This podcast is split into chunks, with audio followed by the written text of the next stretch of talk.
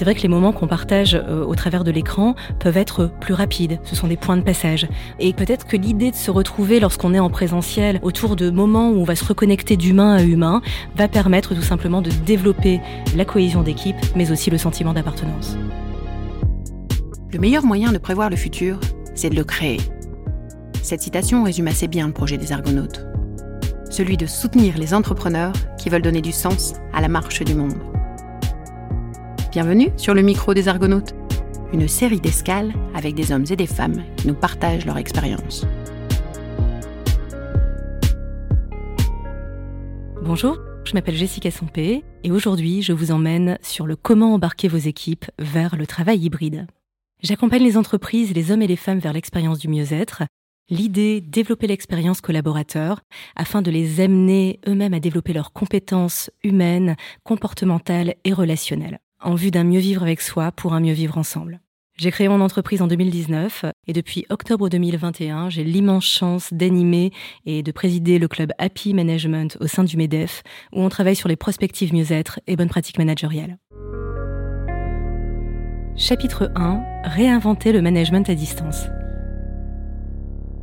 Depuis deux ans, on vit un contexte sans précédent et cette crise sanitaire, qui s'est transformée en crise économique, a amené à revoir totalement l'organisation du travail, mais aussi l'accompagnement des équipes. Cela nous a demandé en fait de nous adapter et dans cette adaptation, on a créé des points de rupture, notamment au niveau du lien social avec nos équipes, mais aussi dans ce nouveau mode de travail qu'est le télétravail, l'organisation du travail. Alors la population des managers est celle qui a finalement le plus souffert pendant le confinement et pendant le développement de ce télétravail. Pourquoi? Euh, parce que la posture managériale amène une forme d'exigence émotionnelle. Et au travers de cette exigence émotionnelle, le manager ne peut pas faillir dans la mesure où il doit emmener ses équipes, les porter vers la réussite. Donc finalement, quand on se retrouve dans un mode de travail qui est totalement différent de la manière dont on manage habituellement, ça bouscule.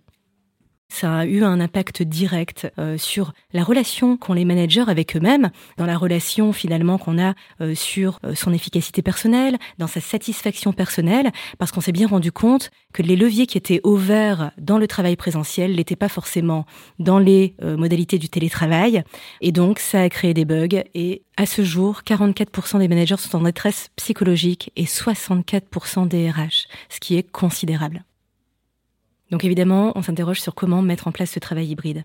Ça part de ce constat que la manière dont on manage en présentiel et à distance n'est pas la même façon de manager.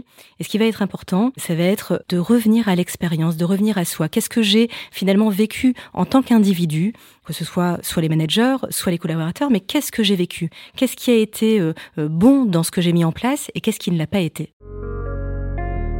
Chapitre 2, 4C pour embarquer ses équipes.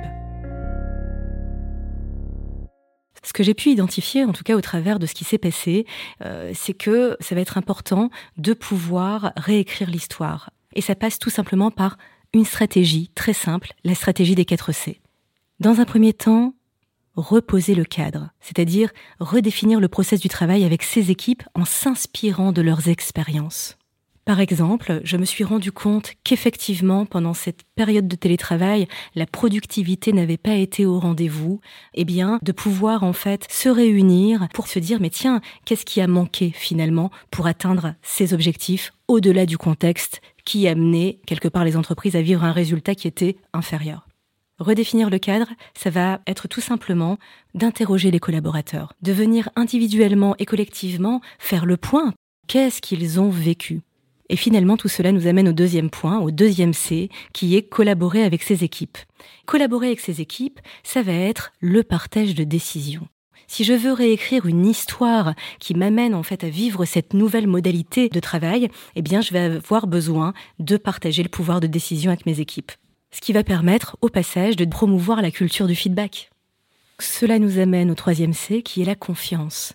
Lorsqu'on travaille en présentiel avec ses équipes, en tant que manager, on a quelque part un droit de regard sur ce qui est en train de se passer. Et finalement, on se rend compte que, au travers de ce travail hybride, on a besoin de développer cette confiance, se lâcher prise en tant que manager pour ne pas être dans le contrôle, être dans cette exigence, de manière à pouvoir développer une communication qui soit transparente. Et donc le dernier C, la cohésion d'équipe, ça paraît naturel, mais c'est pas toujours euh, forcément évident.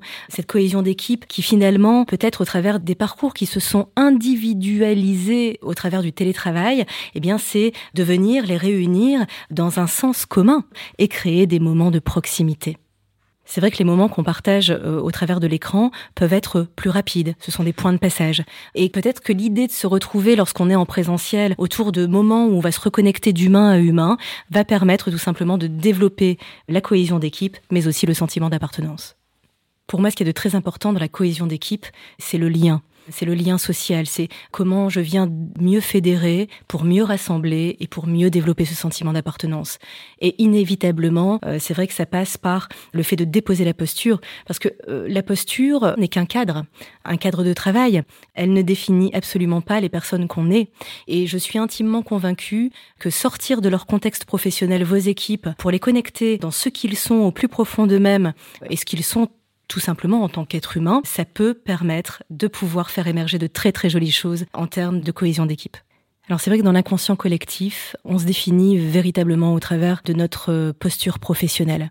D'ailleurs, lorsque vous demandez euh, à quelqu'un de se définir, il vous dira je fais ce job, je fais ça. Ce qui prouve finalement que l'on est devenu cette posture. Mais cette posture, avec le temps, est devenue extrêmement sclérosante parce qu'elle nous invite à jouer à cache-cache avec ce qui nous rend profondément humains. À partir de ce constat, j'apprends à utiliser ma posture pour poser le cadre, de manière à être qui je suis à l'intérieur de cette posture. Chapitre 3. Développer la notion de sens pour fidéliser. J'ai exprimé euh, tout à l'heure qu'effectivement le contexte euh, nous avait amené à nous individualiser. Et c'est comment finalement on ramène cette individualité dans le collectif. L'ingrédient indispensable à tout être humain pour avancer et évoluer en alignement, eh bien, c'est cette notion de sens. Puisque le sens vient nourrir votre important, vient nourrir vos valeurs, vient nourrir vos besoins. Donc la notion de sens au travail va se traduire par trois axes. Le faire, l'avoir et l'être. Dans le faire, vos collaborateurs, euh, pour avoir du sens, ont besoin d'effectuer des tâches de travail qui sont à la hauteur de leur potentiel. Parce que cela peut amener, si ce n'est pas le cas, effectivement, à des facteurs de risque psychosociaux comme le bore-out ou le burn-out par exemple. Le deuxième axe, c'est l'avoir. Est-ce que j'ai finalement dans l'entreprise dans laquelle je travaille ce dont j'ai besoin? Est-ce que je suis reconnu à ma juste valeur? Alors c'est vrai que l'ère peut-être de l'industrialisation a valorisé énormément l'aspect financier. Et c'est une véritable reconnaissance, la reconnaissance financière. Mais pas que. Certains de vos collaborateurs vont avoir besoin d'une reconnaissance dite existentielle c'est-à-dire une reconnaissance humaine. Euh, d'autres vont avoir besoin d'une reconnaissance basée sur les résultats, des félicitations au travers des bons résultats qui ont été réalisés. Une dernière reconnaissance qui est celle de l'engagement et de la motivation.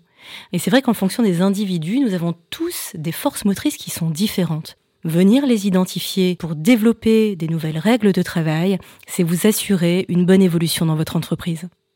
Donc ça, c'était pour l'avoir. Et en troisième axe, c'est l'être. Est-ce que finalement je suis considérée pour qui je suis par mes collègues de travail, par mes managers, par ma direction? Ce qui est un élément considérable dans une société qui jusqu'à maintenant faisait pour avoir plus et qui a véritablement besoin d'être pour faire mieux. Et oui, l'arrêt brutal en fait que nous avons euh, vécu ces dernières années fait qu'on est peut-être revenu dans une forme d'essentialité. Qu'est-ce qui est important pour moi en tant qu'individu? Quel sens j'ai envie de donner euh, à ma vie? Et on sait qu'on passe 80% du temps ben, au travail et c'est important en fait de pouvoir euh, venir s'interroger sur ces sujets, presque je dirais d'avoir une vision de vos collaborateurs plus individuelle dans une vision collective. Pour moi, en fait, il y a quelque chose à retenir, un enjeu fondamental pour l'évolution de nos entreprises, mais aussi de la société en général, c'est le développement de la responsabilité individuelle, qui est un merveilleux levier de responsabilité collective. Comme le dit Gandhi, sois le changement que tu veux voir dans le monde. La responsabilité, finalement, quand on le scinde en deux, on a réponse d'un côté, habileté de l'autre, c'est l'art de répondre habilement à qui on est. Et lorsqu'on est dans cette notion-là, eh bien, on s'ajuste en permanence, que ce soit dans un travail hybride ou que ce soit dans un travail en présentiel. Pour conclure, euh, c'est vrai que l'idée, c'est d'expérimenter. On sent bien que lorsqu'on vit une expérience qui est positive, on a envie de la partager. Et quand on vit une expérience qui est négative, eh bien, on en tire un enseignement. Si vous avez des interrogations euh, ou des craintes sur le fait d'installer le travail hybride ou pas, c'est peut-être de vous mettre en mode test and learn. Voilà, d'essayer de comprendre, d'interroger vos collaborateurs, comme je le disais précédemment, euh, pour voir concrètement ce que eux veulent, de manière à vous ajuster avec l'ensemble de vos équipes. Je sais que le travail hybride peut faire peur, mais véritablement, c'est en allant l'explorer, en allant le tester, que vous allez pouvoir en fait en tirer le meilleur enseignement et pouvoir réécrire votre histoire. Merci de nous avoir accompagnés sur cette escale. Le micro des Argonautes, un format proposé par le MEDEF de Lille.